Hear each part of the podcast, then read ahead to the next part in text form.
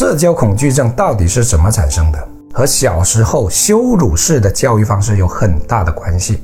而且现在很多家庭仍然奉行着这种教育方式。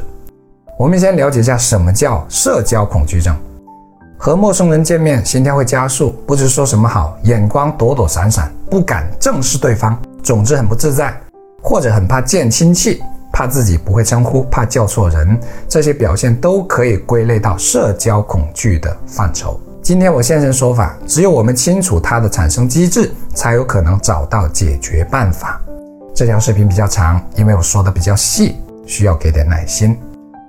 你没听错，别看我好像很能说，可我就是一个有社交恐惧的人。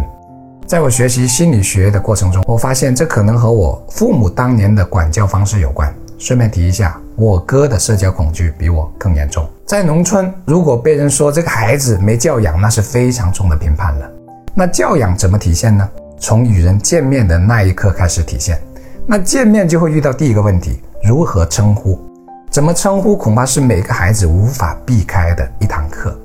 孩子，你要学会叫人呐！你不叫人，那是不礼貌的。这个叫强叔，那个叫梅婶，坐在你对面的叫叔公，你左边的叫叔婆，这个叫英嫂，那个叫华哥，等等等等。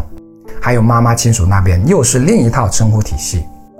中国的称呼是世界上最复杂的，这可把我们这些孩子坑惨了。好玩的孩子根本没有把注意力放在这一方面。也就是不会刻意的去记谁谁怎么叫，而且也记不住。于是家长为了引起孩子的重视，也为了自己的面子，就出现这样的一幕：家人有客人来了，让孩子出来叫人，如果叫不出来或者叫错了，就进入羞辱式的管教模式。好蠢啊！怎么长这么大了还不会叫人呢？多不礼貌！快叫人！这个就是谁谁谁谁。而且父母往往需要通过这种方式来表示，我们家是重视教养的。我们是好客的，或者当场不方便发作，但事后少不了要好好教育一番，顺便还要加上一句：“你看谁谁谁多会叫人，你呢像个木头一样。”对不起，这都是羞辱式的教育。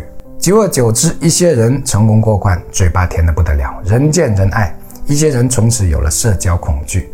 不巧，我就是后者。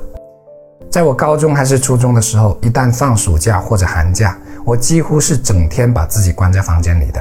而且家里一旦有客人来，特别是不太熟悉的，我就更不敢走出去，甚至有尿都憋着。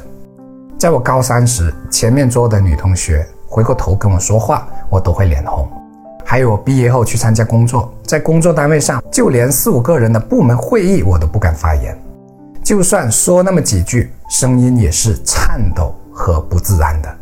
我很怕自己表现不好，很怕出一点差错，甚至很怕对方看穿自己的心思，因为童年那种与人交往产生的挫败和羞愧感一直在潜意识里，在潜意识里有一个人，那就是小时候的自己。那要怎么修复这种恐惧心理呢？通过长期的努力，我现在的情况得到了一定的改善。可见陌生人之前，我还是会有一些紧张；见亲戚，那就更紧张了。但我没有放弃，我和过去十多年的选择一样，多练。两次大学同学会，一次高中同学会，都是我组织的。我还参加了镇上的商会的组织。虽然我当众发言会很紧张，但我还是豁出去了。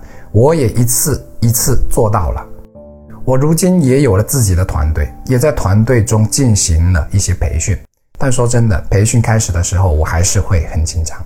但想不到，我做视频的十个月时间，成了我克服这种心理最有力的帮助。因为我以前一直认为自己这样的性格不适合做视频，也就是说，我再一次把自己豁出去了。